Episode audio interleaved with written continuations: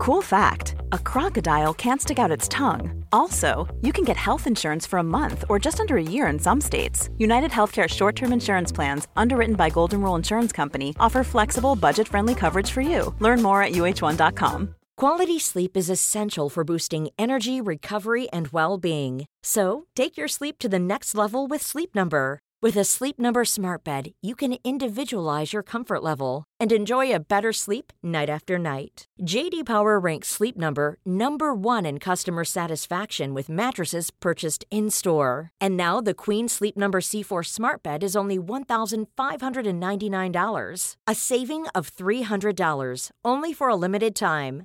For JD Power 2023 award information, visit jdpower.com/awards. Only at Sleep Number stores or sleepnumber.com.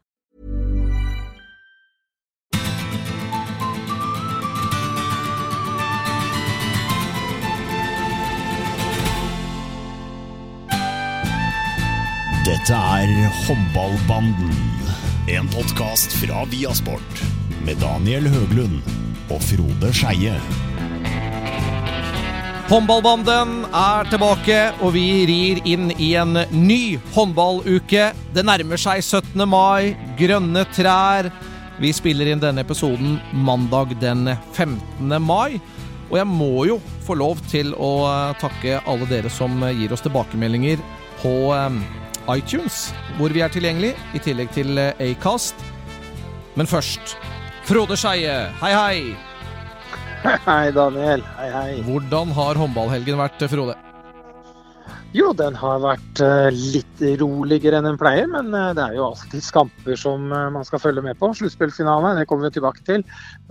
Tysk Bundesliga måtte kikke litt på Flensburg og, og, Kiel. Det var en viktig kamp der mellom Kiel og Fukse Berlin som vi kan ta litt etterpå. Så det er alltid noe. Danske finaler er jo, med Bjarte Myhrvold og Skjern som gikk til finale. Så ja, nei da. Det er alltid litt å følge med på. Det er mange uker siden vi har sett hverandre nå, Frode. Det har vært så hektisk for oss begge her nå at jeg sitter i studio, du er ute og farter og er med på, på telefon. Men sånn, sånn, er det. Sånn er det. Det er vel tida på året det, Daniel. At det er fullt trøkk og mye som skjer. Vårslipp på Skeie. Nå er det ut og våryr og klar, så det er godt å høre. Ja, du har jo vært og reist litt med Champions League, ikke sant? Du, jo, du driver jo med, med og sparker ball òg innimellom, ikke sant? Ja, ja. Med fotballen. Og nå er du snart vi har jo Champions League-håndballen straks, da, så ja, vi er vel litt på farta. Men vi får i hvert fall en podkast på plass, og det er ikke verst til å være oss to, syns jeg.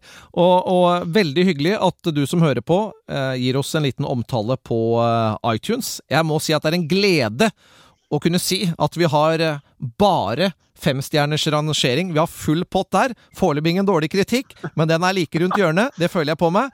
Uh, og uh, vi har hyggelige tilbakemeldinger, så uh, f.eks. fra Helen Alm.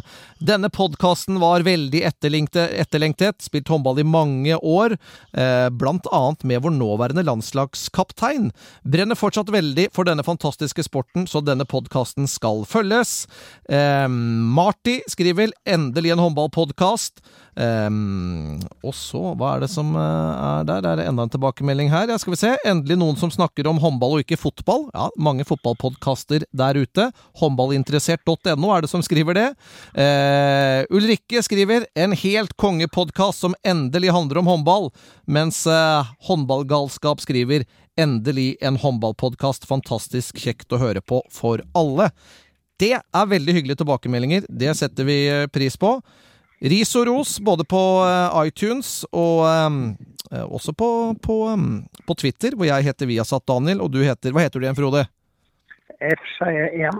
F. Skeie 1. The number one, Frode Skeie, på, på, Twitter. Yes. Vi har faktisk fått inn et, et tips til nyhetssak denne uka her på Twitter, så det hjelper å komme med tilbakemeldinger. Men først skal vi snakke om sluttspillfinalen for herrer. Den første kampen i Terningen Arena ble av det skikkelig dramatiske slaget. Jeg var selv eh, på tribunen. Ble invitert opp av eh, kjære markedssjefen Kalle Bjørkmann. Fantastisk motor i eh, Elverum. Og vi har jo fulgt Elverum tett da på Viasat og Viasat 4 gjennom Champions League, så vi føler oss hjemme der oppe. Og Frode Skeie, for en kamp vi fikk, altså. Og, og, og, et Elverum her som leder med fem mål godt ut i andre omgang. Og jeg hadde jo eh, eh, foran eh, sponsorene før kampen sagt at ja, en femmålseier har jeg på følelsen av at Elverum skal ta her. Og jeg tenkte yes, tipset er i rute. Og så stenger altså eh, Arendal fullstendig igjen. Eh, taktikeren Marinko Kurtovic setter eh, frimerket, altså punktmarkerer, tar ut Josef Pyol, og dermed så mister de fullstendig struktur i angrepsspillet. Og Almeida begynner å stenge inn der. De begynner å ta litt eh, De begynner å gå på skudd når de kanskje ikke burde gjøre det. Blir fullstendig eh, ut av flyten. Velger å spille sju mot seks. Det funker ikke. Så er det Lindbo inn som en slags playmaker. Skal prøve å utfordre én mot én, skape noe. De finner ikke mm, Øverby på streken lenger. I det hele tatt. Arendal vinner siste perioden 8-0 og drar i land seier i den første av tre kamper på bortebane. Er du imponert? Jeg er jo imponert over comebacket til eh, Arendal. For det var jo ikke så imponerende de første 45 minuttene, sånn sett. Men jeg satt klar jeg med popkorn og fulgte matchen og gleda meg stort. Jeg satt vel med samme følelse som deg, at dette her tar vel eh, Elverum greit. Det sa vi vel også i podkasten i forrige uke, at eh, det tar det greit. Gunnar var litt sånn at ja, hjemme kanskje, i Arendal har de vel en god mulighet til å kunne vinne. Nå fikk, en, fikk de med seieren allerede på bortebane. Men jeg, jeg, når det ble fem mål der, så tenkte jeg ja, dette er greit. og da, da, var jeg borte noen minutter, og så plutselig så var jeg tilbake. og da var det jo for det var jo en annen kamp som man er litt interessert i, da, med United, Manchester United. Så da mister vi vel noen lyttere, i og med at vi sier at vi heier på dem. Men eh, det kan du jo bare sjekke på Twitter at jeg er ivrig United-supporter. Ja. Uansett. Men i hvert fall så ble det jo, da måtte jeg jo selvfølgelig følge avslutninga. Og det ble jo en rotete affære hvor Arendal hadde full kontroll bakover. Elverum hadde kjempeproblemer, som du oppsummerer. Marinko igjen taktisk eh, bra grep. Men det er ikke noe det er ikke noe tvil om at alternativene til Elverum, også uten en Tine Poklar, da, som er ekstremt eh, både skytter, eh, men god én mot én.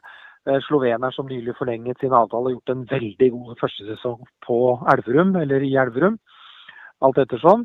Kan du arrestere meg etterpå, Daniel?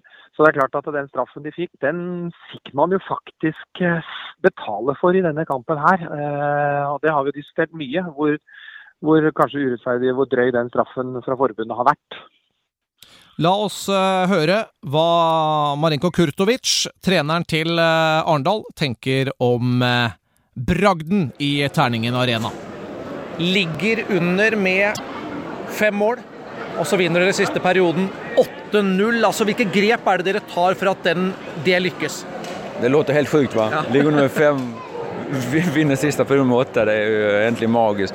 Nei, det, det som sker at uh, vi, uh, vi tar ut Pojol helt fra kampen Og det, det gjør at Elverums rytme i spelet, deres avtal uh, spricker fullstendig. De blir enklere å lese, og vårt mittenblockförsvar stenger fullstendig med Cæsar. Det er det som gjør at vi kommer inn i kampen. Og så, så gambler de litt med sju mot seks også. Der, der mister de også med 0-2 tror jeg. Så at alt flyter vår vei den sista tiden. Hvordan opplevde du de siste minuttene der? Eh, det blir jo noen nøkkelsituasjoner med Nergård som redder den fjerde straffen. Dere mister ball på en kontring. Altså det, det, er, eh, det er ordentlig sånn marginer en periode der. Jeg tenkte, jeg tenkte når vi hadde den straffen, tenkte jeg, nå har vi sjans, Nå har vi sjans. Og så brenner Nei, nå har vi faen ikke sjans, tenker jeg. Men eh, så gjør de et teknisk feil i angrepet etter, tror jeg. Og så gjør vi et teknisk feil i angrepet efter der, va? og så vinner vi tilbake bollen. og så, Det svinger vi altså. Det er, det er små marginer som avgjør, og vi er gode i siste sekvensene som gjør at vi vinner. Elverum da har vært eh, Norges beste lag gjennom mange år. Eh, naturligvis favoritter her på hjemmebane i Terningen Arena. Hvor, hvor sterkt er det at dere vinner denne første finalekampen? Det gör djupt imponerande som eh, tränare för IF Arendal med den attityden vi vänder kampen. Alltså, eh, alla har tält ut oss äntligen eh, när vi ligger under med fem men vi visar en fantastisk moral och vi ger oss aldrig och det har varit vår styrka egentligen i slutspelet. Vi ger oss inte förrän flöjtan går och det, det har vi lyckats med fram till finalen och plötsligt så lyckas vi med finalkampen också. Så det gör någonting med självförtroende på guttarna och vi kommer att vara riktigt, riktigt klara på torsdag. Kan du si noe om hvordan det er å stå i en sånn finalekamp, fordi det er trøkk fra tribunen, det er trøkk på sidelinja, du får et gult kort, det er tøffe dueller utpå der, det er litt hissig stemning? Ja, men det skal være så. Faen, det er jo et sluttspill. Va? Det, det gjelder så mye. og Fulle haller gjør jo så klart adrenalinet pumper på en. Både på spillere og meg som trener. og Dommer gir meg gult kort og gjør kjefter på dem. Det, det, är slutspel. Välkommen till slutspel. Så här. Hva med returmatchen nå? Nå er vel eh, Tine Poklar tilbake da. Eh, utgjør det noen forskjell for, for Elverum? Ja, det gjør det. Altså, vi hadde aldri tatt den uh, punktmarkeringen på Pujol hvis uh, Poklar hadde vært der, for da hadde han fått lekstuga. Så det gjør at de får litt mer bredde i spillet når det ikke fungerer. De har litt bredere trupp enn vi, men uh, de skal være rimelig gode for å slå oss. Selvfortroende her nå. Ja, alltså, Også vi, Arendal. vi må bygge opp det såklart Og vi fortjener, vi fortjener til slutt vinne, egentlig. De hadde, de hade eh, kampen i sin hand men de glemte, de glömde knyta säcken och vi tog vare på den lille sjansen og grep den voldsomt. Og så, det betyr jo at guttene har et sånt selvfortroende nå, så nå ble, nu blev vi enda vanskeligere. Lykke til. Tusen takk. Tusen takk. Du, det grepet som eh, Marinko gjør her ved å ta ut eh, Tine Nei, ikke Tine Poklar, men ta ut Josef Pjolla av, kampen. Altså, hvor, hvor genialt syns du det var, eh, Frode? Nei, Det var kjempesmart. Vi har jo sett hvordan Pjoll i flere av Champions League-kampene har vært eh, Han har på en måte vært eh, Enten så har han avsluttet selv og skåret, eller så har han vært nest sist. Og Hvis han ikke er nest sist med å servere da til den som skårer, så er det han som har starta en rulle i midten ut mot Lindboe eller den andre veien. Så det er klart at det var eh, et eh, genialt trekk som Arendal fikk full uttelling for da, i, dette, i denne perioden, som gjorde at eh, Elverum ble fullstendig parkert. Vi skal eh, høre fra trener eh, Mikael Apelgren, som naturligvis var eh, ekstremt skuffet over kollapsen han opplevde. Ledet 21-16. Mikael Apelgren, hva er det som så skjer? Ja, det, det er en fråga som, som man selv står og funderer også på nå. Det er klart at det blir en hel del psykologi i det. Eh, Det blir en hel del at eh, vi inte träffar riktigt taktiskt med det vi vill göra. De känner att de växer utav att de på en måte hittar en bra taktik. Vi har, vi har förberett väldigt mycket på att de ska punkta, så vi visste verkligen att det, det kommer de till att göra. Eh, Men, eh, men de dispositioner eller de eh, valen som vi hade, det gjorde vi helt enkelt inte gott nog. Och så, de gånger vi gjorde det okej så, så räddade Almeida och så blev det lite ångest över det på slutet nästan. Kan du si noe om, om um, altså hvilke taktiske vurderinger og hva man man, man kjører jo da Lindboe inn som en, en playmaker, og så man blir jo veldig smale i spillet sitt på slutten. og Det er mye som skjer inn i midten, og man prøver å, å finne Øverby på strek, men man lykke, lykkes ikke. Mm. Nei, vi, hadde, vi hadde, forberedt veldig godt med at eller veldig godt, åpenbart ikke. vi hadde forberedt veldig mycket eh, med at vi skulle ha uten strekspillere. Og spille fem mot fem og åpne opp eh, stor yte. Eh, och när vi eh, träffade så dåligt eh, på det ja. så, så hadde vi sju mot sex kvar och så hade vi också eh, det vi hade då tänkt att spela med, med Lindbo som en del som eh, meter då han är duktig en mot en. Eh, och då blev det kanske i perioder smalt eh, och sen några gånger kom vi till okej lägen men, men, men faktum är att vi inte, inte lyckades. Så vi, vi provade mycket under de där 13 minuterna men fick väl inte riktigt träff med, med något utav det. Och det, det man tränger också när det, när det blir så stora ytor är några enkelmansprestationer för att eh, det blir svårare att, att tillita sig till ett större spel utan då måste, vi, eh, då måste vi vinna de duellerna som dyker upp. Og I stedet opplever man kanskje at det er motsatt. At eh, enkeltspillere svikter litt i avgjørende. Altså man, man mister ball, det blir noen tekniske feil. altså Marginene bikker imot isteden. Ja, eh, och det, det är det som eh, gör det så interessant med håndball. At ja. små taktiske disposisjoner kan gjøre veldig stor skillnad uten at det eh, eh, det er så stor sak. Utan eh, det blir psykologi i att de, de växer eh, och, vi, och vi har helt plötsligt någonting å förlora. Så att, eh, hatten av til dem også som, eh, som gjør det bra og smart. Men, eh, men vi er naturligvis naturligtvis jättebesvikna över det här.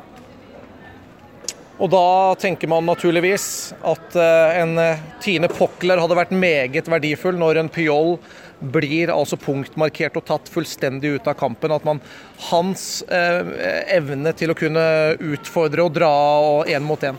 Ja, det er klart at vi hadde behøvd uh, Tine kjempemye en, en sånn her match som er veldig bra en mot en. Det, det, det är kostsamt med, med nio kampers avstängning som vi har fått eh, sammanlagt. Så att, eh, eh, hade Tine Pockla varit med idag hade vi säkert vunnit. Men vi vill inte stå och skylla på eh, andra, andra faktorer utan eh, Arendal eh, vann mot oss för att de i slutändan var bättre och då, då får vi helt enkelt göra det bättre.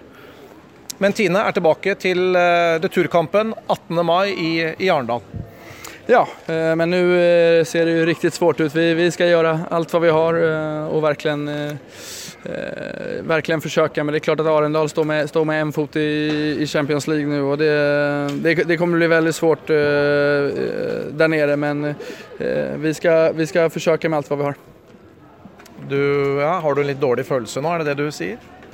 Nei, Eh, konstaterer bare at jeg hadde en godere følelse innan matchen. Så att, eh, det, det, det, er klart at vi, vi er i et svårt läge men samtidig så er vi et lag som har vært nu i et svårt läge i en, hel måned. Og hittil så har vi tatt den, den fighten og vunnet mange kamper trots at vi har hatt mye tufft. Så at, det her, det her er tufft nå også. Da, får vi åke ned og, og vise karakter, selv om det er klart at matchbollen Eh, ligger på Arendal.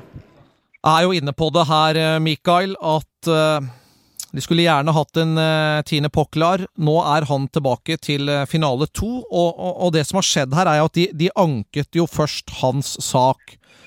Men så har de da valgt å trekke den anken, slik at han skulle få fullført straffen til en finale to, rett og slett for ikke risikere at han skulle bli utestengt da også. Det var det som har vært vurderingen bak. men men, men, men, man ser jo det i, i, på, på, søndag, Frode, at man mangler jo da den som kan utfordre én mot én, når, når, når Pyol da ikke eh, når, når Pyol blir tatt rett og slett helt ut av kampen.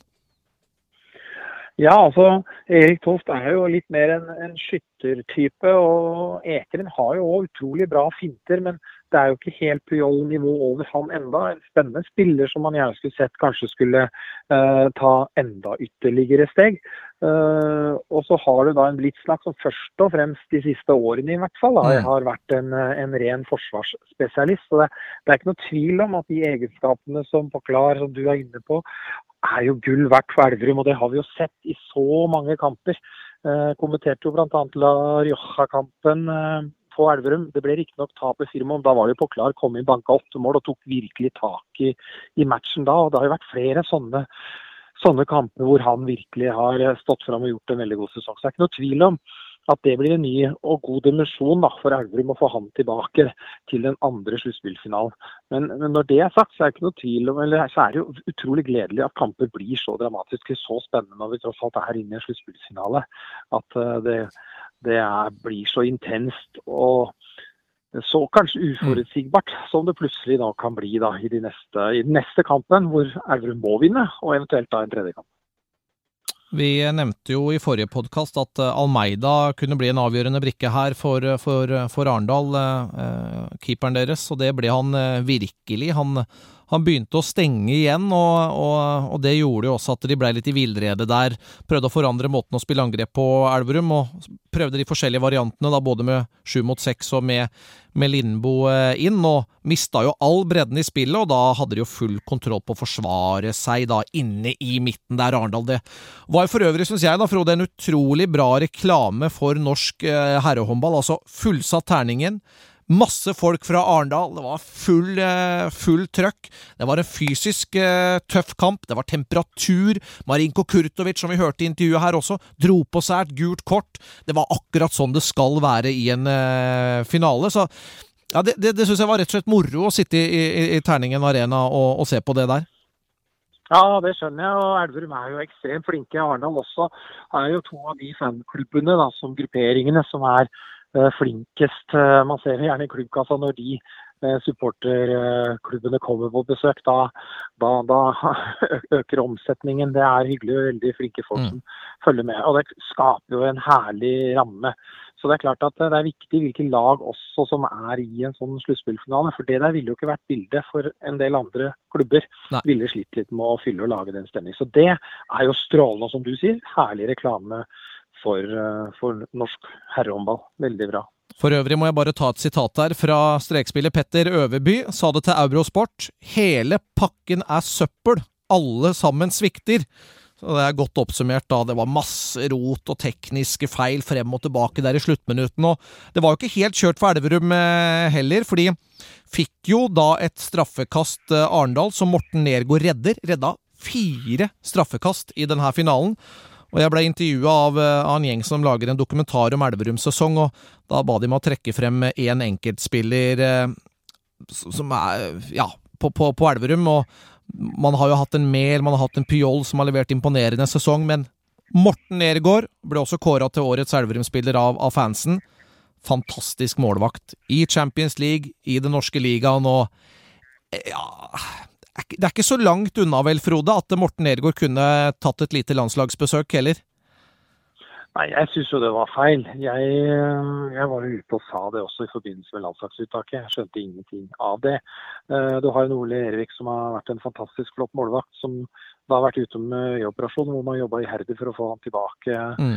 Ikke hadde spilt noen ting og ble da tatt ut til mesterskapet. er jo en, en herlig spiller å, ha i gruppa, selvfølgelig, og det forstår jeg med tanke på kontinuitet og trygge rammer inn i et mesterskap. Nå ble jo mesterskapet helt ellevilt for Norge. det var makeløst med det VM-sølvet. Men jeg syns jo Nergård, som er litt lik i spillestilen som Erevik, da burde ha vært med i det landslagsuttaket i januar. Med tanke på den VM, ja. han hadde hvor han var helt suveren. Så det syns jeg, og det var jeg ute og sa den gangen, og det står jeg på fortsatt. Nå ble jo resultatet strålende uavhengig av det, men, eh, men Nergård absolutt en målvakt som, som uh, har vært fantastisk. Særlig høstsesongen for, uh, i Champions League. Så var han jo god nesten i absolutt alle kamper. Og det var ikke bare at han var god, han stengte jo tidvis også. Så ja, det er en uh, veldig god klubbkeeper verdt. Som man gjerne da skulle få sett både kanskje tok stegene, men også fikk noen hadde fått noen fortjent å få noen flere muligheter. Men når du er inne på årets elvespiller også, så syns jeg han fortjener den prisen. Er en godt likt gutt og er lokal. Men jeg syns jo det er herlig å se en type som Puyol. Ja, ja. Altså, at vi kan få låne en sånn spiller i norske ligaen Uh, I hvert fall denne sesongen som vi har gjort. Det er en dimensjon. Han har vært uh, strålende. Han kommer til å få en stor håndballkarriere, det er jeg helt overbevist om. Før vi avslutter uh, praten om, om sluttspillfinalen, så la oss bare høre fra landslagssjef Christian Berge. Han var på plass, han. Satt nøyaktig ved midtbanestreken på rad to. Der liker han å sitte i Terningen Arena, og fulgte med på denne første sluttspillfinalen. Nei, Jeg syns Elverum sitt spill blir veldig usikkert.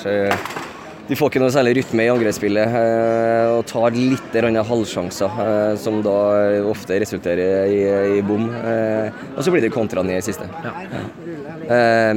Ikke ofte man ser eller har sett Elverum sånn som de må fremstå i de siste, siste 10-15 i dag. altså. Kanskje sier De tar litt sånn dårlig avgjørelse på når de skal gå på skudd, og så blir det ganske enkelt for Almeida å, å redde der. Ja, samtidig så er rytmen i angrepsspillet ikke god nok akkurat i dag.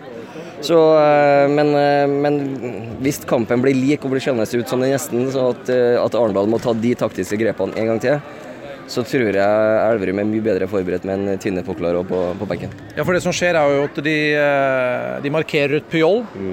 og lykkes med det. og og, eh, og Elverum forsøker seg med hvor de, hvor de kjører altså kantspiller um, Lindbo mm. nærmest altså inn som en, en, playmaker. Ja, der ville nok Tine gått inn og gjort en jobb eh, hvis han hadde vært tilgjengelig i dag. Så, um, så som jeg sier, jeg holder fremdeles en liten knapp på, på Elverum. Mm. Men uh, hva, hvem er det som skal Er det, er det Marinkovic? Uh, taktiske seier, dette her? Ja, men han gjør det jo bra. Det er jo ikke tvil om han sier han vinner jo kampen. så det må man jo si. Uh, men, men Elverum er også under par i de siste 15 i dag. Altså. Ja. De skal klare å ta drepe matchen når de leder med fem der. Som landslagssjef, eh, hvem er det du holder et eh, spesielt øye med når du er og ser på en eh, kamp som dette her? Nei, ja, Det er jo de som er landslagsaktuelle. Samtidig så, så får han jo med seg litt. Jeg syns det er veldig morsomt å se at August Pedersen har tatt de stegene som han har gjort. og Spiller en fantastisk kamp i dag. Har vært god over et stykke lengre tid nå, så, så det kan det bli noe av. Det var Christian Berge. Neste kamp spilles torsdag den 18. mai i Arendal. Da har altså eh, ØIF mulighet til å rappe sluttspilltittelen fra Elverum. Eller vi kan få en tredje finale i eh, terningen, naturligvis. Så skal vi eh, snakke om sluttspillfinalen for kvinner, men vi skal ikke gå på det sportslige.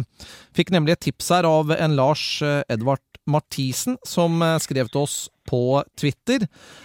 Og det er det faktum at i eh, finale nummer to, altså den som spilles i Larvik den 21. mai, der er både dommerne og delegat fra Kristiansand. Finalen er jo da mellom eh, Vipers Kristiansand og Larvik. Og da er spørsmålet, for dette, dette har jo en del reagert på, særlig selvfølgelig folk i Larvik. Blant annet tidligere dommer og, og dommersjef eh, Terje Antonsen.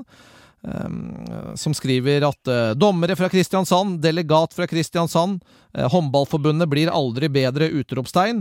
Og uh, Ole Gustav Jekstad har kommentert under her 'klønete!' utropstegn. Cool fact a crocodile can't stick out its tongue. Also, you can get health insurance for a month or just under a year in some states. United Healthcare short term insurance plans, underwritten by Golden Rule Insurance Company, offer flexible, budget friendly coverage for you. Learn more at uh1.com. Quality sleep is essential for boosting energy, recovery, and well being. So, take your sleep to the next level with Sleep Number. With a Sleep Number smart bed, you can individualize your comfort level and enjoy a better sleep night after night. JD Power ranks Sleep Number number 1 in customer satisfaction with mattresses purchased in-store. And now the Queen Sleep Number C4 smart bed is only $1,599, a saving of $300 only for a limited time. For JD Power 2023 award information, visit jdpower.com/awards. Only at Sleep Number stores or sleepnumber.com.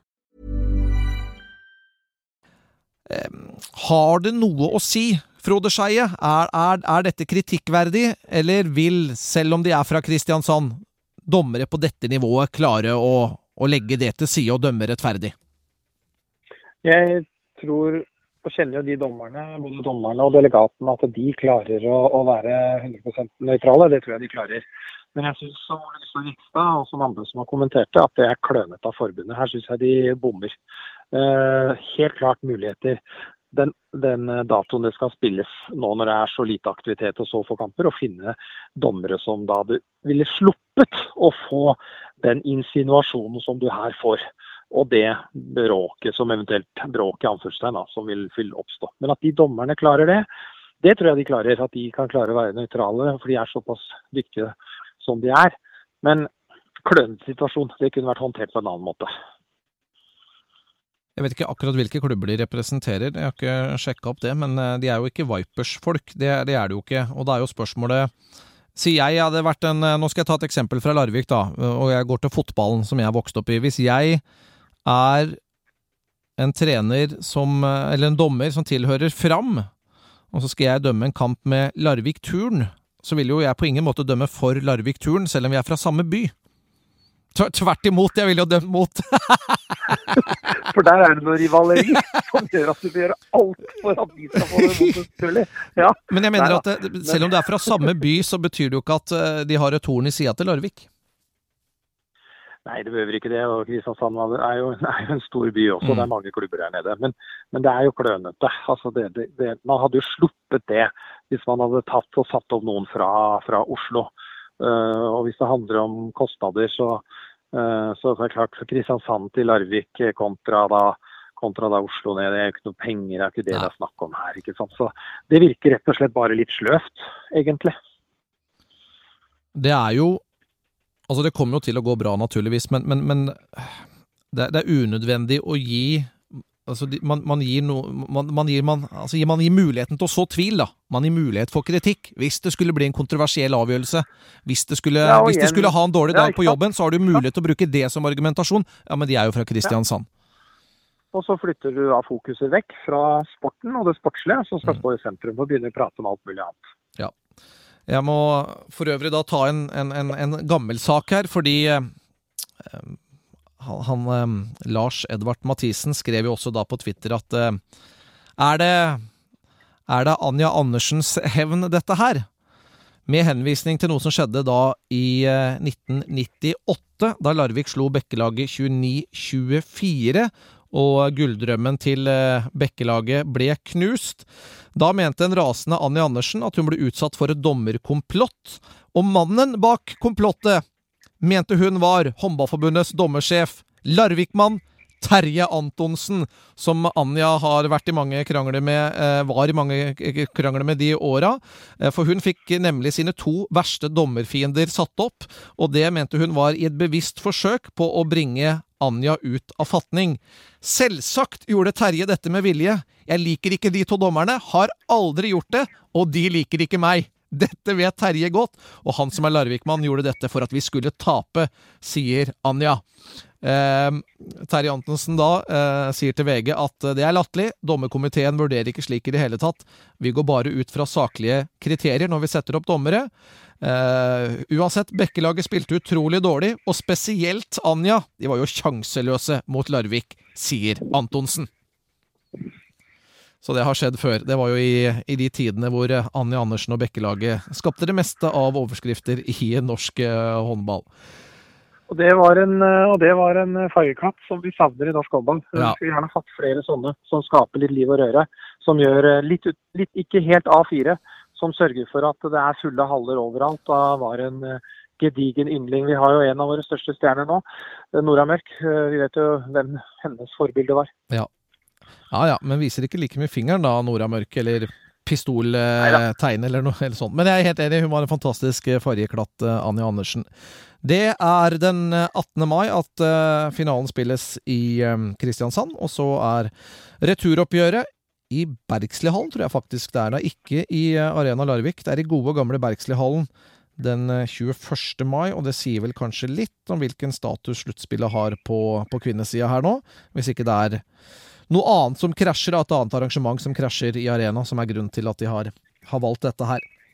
Apropos norsk håndball, Frode. Denne uken her ble det klart at norsk håndball er eh, tilbake på TV 2. Det er Discovery som har uh, hatt det. Det vil si Eurosport, TV Norge, Max, om du vil. For det meste har du da gått på Eurosport. Det som ligger i den rettighetspakka, er jo også rettighetene til å vise norsk landslagshåndball som spilles i Norge. Det være seg eh, eh, EM-kvalifiseringen, altså kampene som spilles i Norge, og turneringene som Møbelringen Cup og Grundig-ligaen. Men det betyr jo, nei, unnskyld, Møbelringen Cup og Golden League. Men det betyr også da at Grundig-ligaen er tilbake på TV2, ikke på hovedkanalen, men på TV2 Sportskanalen. En rettighet TV2 eh, visstnok har betalt penger for denne gangen men som de for noen år siden Frode, ikke var interessert i å betale penger for, og la vel etter hvert bare på, på Sumo, for de mente at produktet ikke var godt nok. Men nå har de jo da snudd i sin eh, mening. Bildet har forandret seg litt. TV 2 har mista litt rettigheter de siste åra, trenger å fylle med noe, med noe norskt. Og vi må vel si at for norsk håndballs del, med det nyhetstrøkket TV 2 tross alt kan gi da, gjennom sine sportssendinger, hvis de, hvis de trøkker litt på der, kan, kan gi eh, norsk håndball litt etterlengtet oppmerksomhet.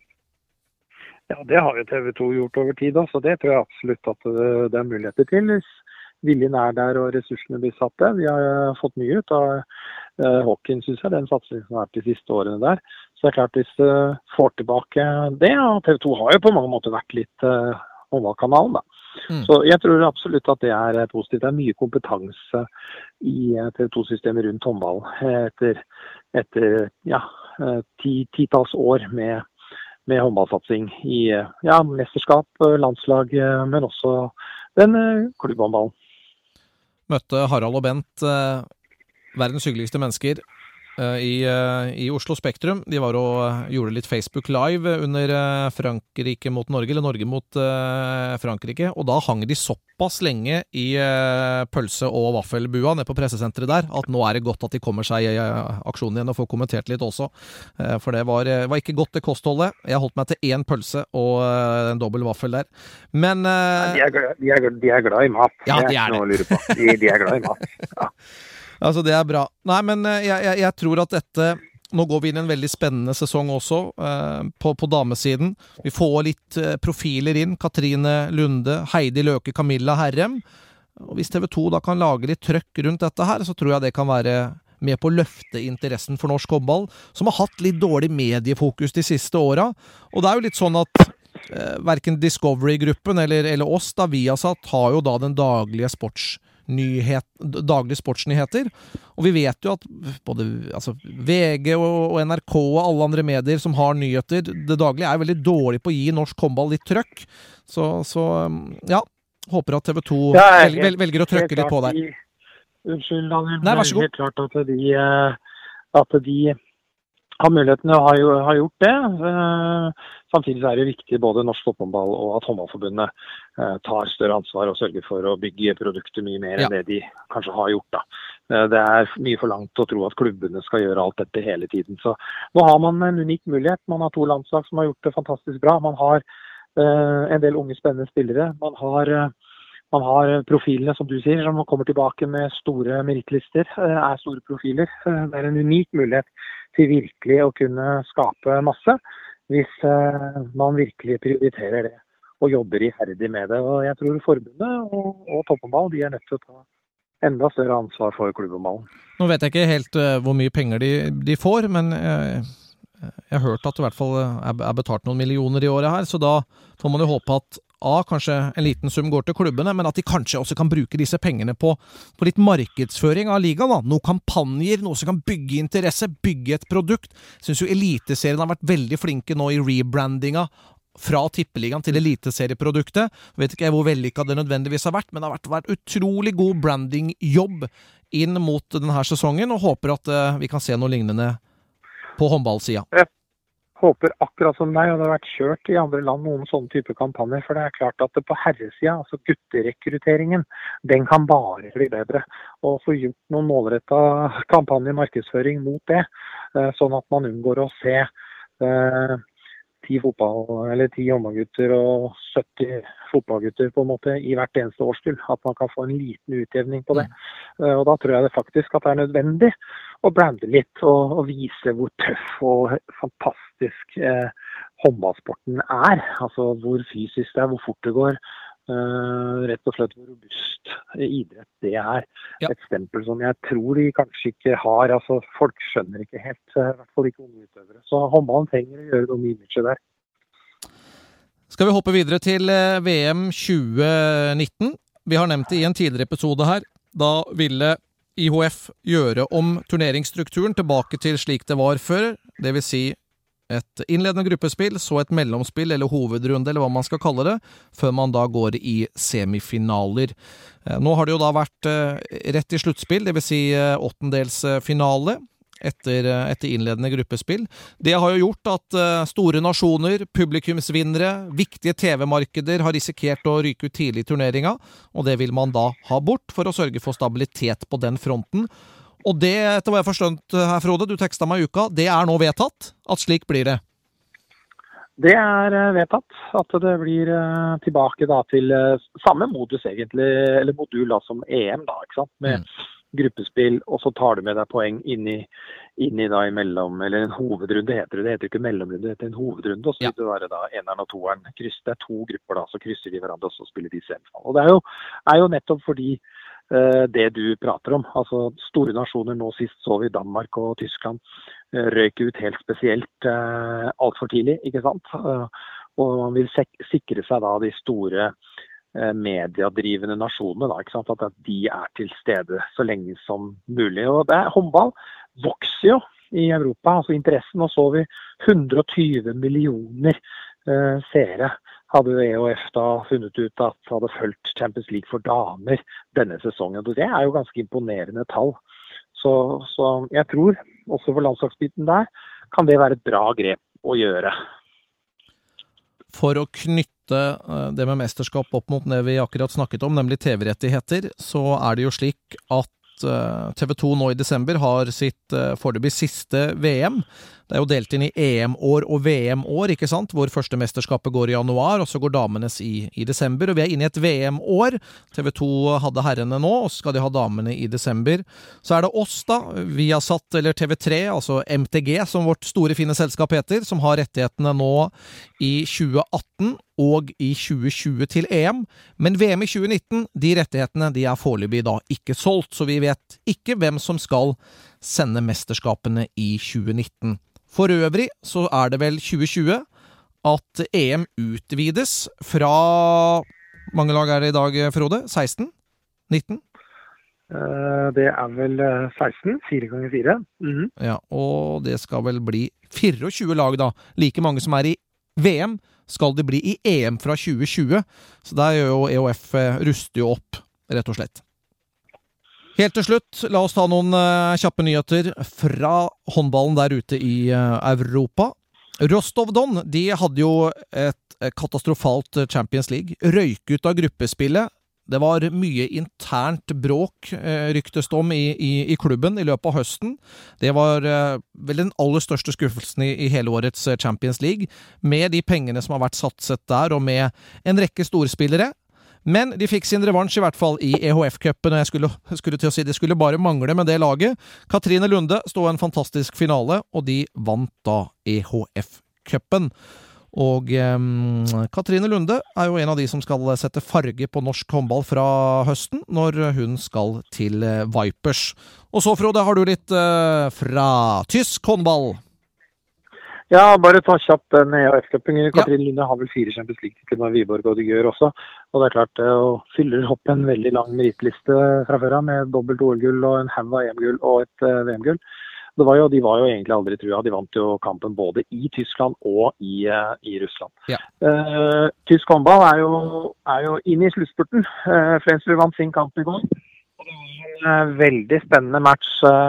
veldig spennende match mellom Kiel og uh, og Fykse Berlin, hvor de kriga da om eh, den tredjeplassen da, som gir Champions League. og Det ville vært en gedigen skuffelse hvis Kiel hadde misset Champions League for første gang på ja, gud vet når, egentlig. Altså, De har vært i 19 av de 21 siste kvartfinalene eller noe sånt. Så, men de vinner da i hvert fall med fire mål hjemme. Flensburg vant også sin match. og der har jo nå Reineca Løven, er jo ett poeng bak med én kamp mindre. og Vi viser en del av de kampene nå på Viasat fremover. Flensburg skal jo spille mot Stuttgart på selveste 17. mai, en kamp som vi sender, men jeg skal kommentere. Og så er det da 28. mai, da er det jo Flensburg mot Reineca Løven. Uh, Flensburg er da per nå ett poeng foran, men de har da én kamp mer. Så der blir det voldsom uh, duell om det gullet helt inn til siste, siste serierunde. Jeg hadde gleden av å eh, sitte ved siden av eh, Magnus eh, Abelvik Rød, Bekkelagets supertalent. Ja, han var på besøk Ja, det er det jeg skulle si, vet du. Fordi han Ja, ja nei, det er greit, det. Det er, det er Han var på besøk på, på Elverum og, og, så det første sluttspillfinalen. Utrolig sympatisk ung kar, som ja da skal til Flensburg. Og han gleda seg fælt. Han flytta, flytter nå i juli. Og eh, han, han, skulle, han, fikk en leilighet som var på 100 kvadratmeter, så han fikk nok plass, og han flytter aleine, så han får nok plass å boltre seg på. Det er helt sikkert. Ja, det er fint tilfreds. Han kommer til å bli godt tatt vare på. Det er jo en by hvor, eh, hvor det er veldig skandinavisk preg. Laget er også veldig skandinavisk satt sammen. Så der er han i gode hender. Han får veldig fine muligheter til å kunne utvikle seg der i, i, i sitt tempo. Har jo en verdensstjerne foran seg, da, Holger Glandorf. Og det kan være en fin overlapp for ham. Så ja, det skal bli kjempespennende å følge han uh, til neste år.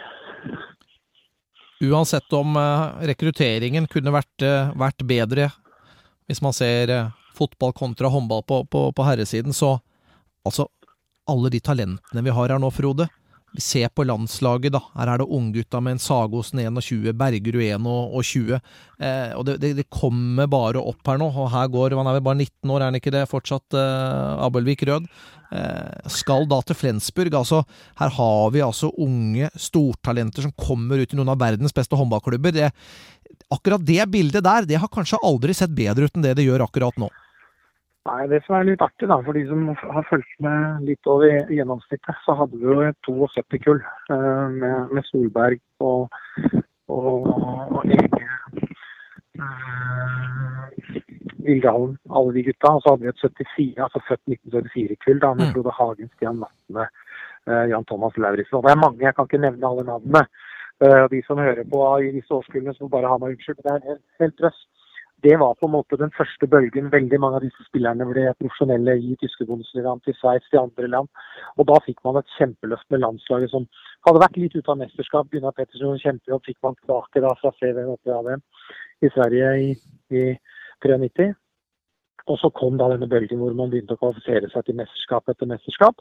Og nå har de det litt igjen. 94-kullet, født 94, og skråstrek 95, altså Torbjørn Bergerud, Sander Sagosen. Uh, Jørgen Johannessen. Og så har du da 96-97-kullet, som er Sæverås og Bergene, eh, Sæverås og Kevin Gulliksen og Magnus Abelsvik Rød, Erik Høpp osv. Så, videre, så, så ja, det, det, kommer jo litt sånn i bolker innimellom. Ja. Nå har man litt det fundamentet eh, og de talentene som nå også er ute. Så hvis vi nå i tillegg da kan få løft, løftet norske ligaen, sånn at den blir interessant for media, for flere unge gutter, jenter og for den saks skyld, til å begynne å spille håndball, så vil man kunne skape noe for mange år fremover. Det var jo noen eh, Det er godt å huske gamle dager bedre enn meg her, eh, her Frode, med, med, med 70-tallet og sånt. Men, men, vi har jo hatt eh, en del, hva skal vi si, en del årganger som har vært rett og slett borte. Eh, både når det gjelder på landslaget og, og ut i Europa. Men nå er det veldig godt at man, man ser faktisk en rekke her, da, som du sier. Med mm. spillere i hvert år på 90-tallet her nå. Eh, som, som, at man faktisk greier å fylle opp da år for år. Så håper at de klarer å fortsette den utviklinga der. Eh, ja, skal vi si at det var det? Jeg vet ja, syns det. Ja, vi skal det, men vet du hva, først, først Jeg holdt på å glemme det. Jeg hadde jo ja. eh, Vi har egentlig hatt som mål å ha en gammel håndballrøverhistorie hver uke, men det har selvfølgelig sklidd fullstendig ut. Men eh, jeg har faktisk funnet en som jeg har eh, gjort opptak av for lenge siden. Eh, som jeg gjorde opptak av til første episode, eh, med vår kjære Frode Kyvåg. Så vi skal få en gammel røverhistorie helt til slutt her nå, fra eh, en av Bekkelagets eh, turer der ute i Europa. Og denne gangen så handler det om en real dommerskandale på bortebane, for på 90-tallet kunne du aldri stole på dommerne når du spilte ute i Europa. På den tiden og i lang tid så kunne du ikke forvente deg noe mer fra dommerne. For det var opplest og vedtatt og sånn allment stilletiende kjent at dommerne hadde som regel fine avtaler med hjemmelaget. Vi kom til Debrecen, eh, skulle spille europacupfinale. Hadde fått hollandske dommere, som vi forsto i etterkant for øvrig skulle gjøre sin siste kamp. Aldersgrensen hadde nådd dem. Og eh, vi skulle spille i en, en, hall hvor det var tillatt å røyke. Dommerne hadde i hvert fall ikke noen motforestillinger, og det var i det hele tatt et utrolig vanskelig utgangspunkt. I løpet av de første kvarteret så klarer disse dommerne å vise ut alle landslagsspillerne våre. Det var Susann Gokser, det var Hege Kvitsand, det var Kjersti Grini. Eh, det var Heidi Tjuge masse målvakten, pluss at jeg selv også da fikk. Så i løpet av den første halvdelen så var kampen allerede avgjort. De ledet 8-2. Vi hadde ikke spilt et minutt med seks mot seks. Og det var helt eh, ja, merkelige eh, situasjoner, for å si det mildt. Når, og dette var da to minutter hele veien? Det var ingen direkte røde kort? De bare ga to minutter på rekke og rad? Ja da, så fort vi fikk fulgt lagen, så fikk vi også en to minutter, slik at vi da kom som sagt så langt etter. Og selvfølgelig da en voldsom stimuli for disse 5000 menneskene som sto på tribunen og røyka, at det var nesten umulig å ta seg inn igjen. Og vi så jo at dette her var helt hinsides all sunn fornuft. Vi hadde for øvrig med oss to sponsorer den gangen som trakk seg etterpå. De syntes dette var så forferdelig og så motbydelig at de, de vil ikke være med på en sport som har preget av slike tilstander. Når jeg da mm, gikk til dommeren etterpå og spurte hva i all verden dette var, jeg gikk også for øvrig til den rumenske observatøren Simon, som jeg kjente godt, som for øvrig fortalte han skulle rapportere dette inn, så står de og hånflirer og sier de hadde med seg konene på tur. For vi så jo at disse damene, som de da var utstyrt med fra arrangøren, fulgte dem hele veien, også før kampen, under kampen og fremfor alt etter kampen og på natta. Og da sa de det var, det var konene. Og de hadde også da med seg de på banketten. Da. Det er høyst uvanlig at man har med seg den type Eh, personer på banketten, men i hvert fall det gjorde de. VG var med oss, var, de fleste avisene var jo med, og VG blei også opprørt over det de så, det de observerte og det de skjønte. Så de tok da bilde av disse såkalte konene. Eh, og tok det med seg hjem. Så dro de da helga etter, var det vel, om det var 14 dager, de i hvert fall reiste ned til Amsterdam. Ringte på dommerne, hadde med seg bilde av konene for å se om dette virkelig var konene, og det var det selvfølgelig ikke. Så det var en ganske så spesiell eh, situasjon. Den tyske dommerobservatøren hadde jo da fått denne rapporten fra Simon, rumeneren, og han ringte meg og sa hvis du har video tilgjengelig, så vil jeg se den når vi kommer i returoppgjør opp på Gjøvik neste helg. Og det gjorde han. Og han var forferdet og sørget for at de hollandske damene aldri fikk en oppgave senere. Det er Blant mange rare opplevelser du har hatt i forhold til dommerprestasjon, så er denne den desiderte vinneren hos meg. Hvordan gikk det da totalt sett, eh, disse to eh, kampene? Vi tapte med ti mål der nede. Vi vant med ti mål hjemme i en smekka full fjellhall på Gjøvik, men tapte totalt på bortemålsregelen. Det var så surt, og det, jeg hadde spillere som brukte lang tid på å komme over det. Men det var, når vi ser oss tilbake, en utrolig bra erfaring med tanke på hvordan det fungerte i Europa. Og dette var den første av seks finaler vi spilte Nei, det var den andre av seks finaler vi spilte, så det, sånn sett så var den jo veldig nyttig. Men utrolig utrolig surt, for det var så urettferdig og så korrupt at det var nesten ikke mulig. Dommerne lå altså på hotellet med våre sponsorer og hadde med seg disse damene som var kledd i flyvertinnedrakter, også der om natten. Og det var, det var ikke noe hyggelig. Men, men, men, var det ikke muligheter for EHF å gå inn og si at hei, vi, vi, vi, underkjenner rett og slett det resultatet på bortebane her? Nei, det, det, går ikke an. Eh, da må det være andre ting enn en, eh, holdt på å si, utvisninger og en 80-20-blåsing der ute. For det, den er endelig. Da måtte vi tatt den på annen måte. Ja, For dere prøvde ikke å ta det på, eh, på disse såkalte kodene? At dere, hadde, Nei, jeg, at, at dere så på det som et bevis for korrupsjon? Jeg, jeg, gjorde ikke det, og jeg, jeg syns det var så vemmelig, så, så, vanskelig å forholde meg til, at jeg, jeg droppa det helt. Men altså, VG gjorde det og dokumenterte da at dette faktisk ikke var sant. Og det morsomste av det hele var at vi så igjen de to såkalte konene året etter hvor Larvik spilte der nede, i samme hall mot det samme laget. og med den historien Dommere som eh, får servert et par damer eh, av klubben, så runder vi av. Du og jeg, vi eh, setter oss på hesten igjen, Frode. Og så får du ha en gledelig håndball-17. mai. Du skal faktisk kommentere da, som du nevnte, på selveste 17. mai. Ja, det er spesielt. Nei da, vi gjorde det i fjor òg, så det går bra. Jeg er vant til det.